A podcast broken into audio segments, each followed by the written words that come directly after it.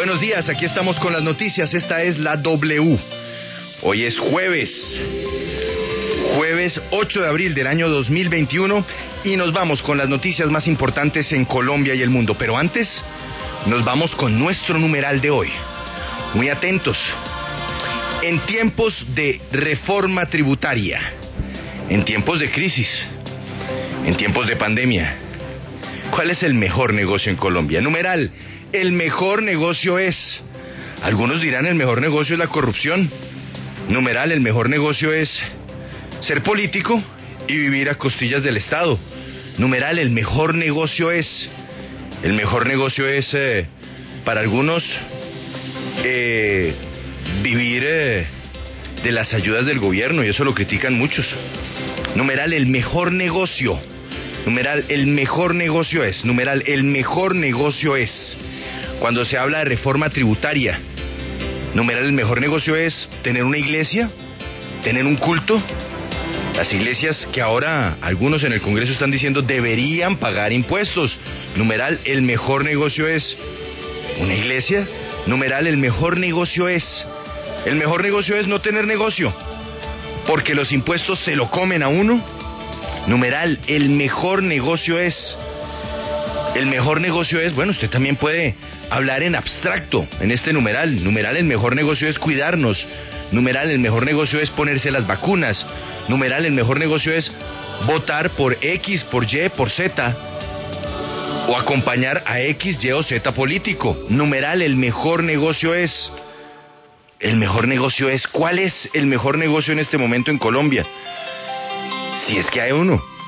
Numeral, el mejor negocio es. Ese es nuestro hashtag al comenzar esta mañana, en la que se sigue hablando de la reforma tributaria, cuando ya se empiezan a aterrizar algunas cifras de subsidios e impuestos, y cuando arrancamos esta nueva mañana con muchas noticias. Se escuchan la W, el mejor negocio es entender que la curva de contagio en Colombia va en crecimiento y que la situación de Antioquia, la situación de Bogotá y la situación de Barranquilla son realmente preocupantes. Ya otra vez acercándonos a 250 muertos al día. Y de las vacunas, Juan Pablo, nada, ¿no?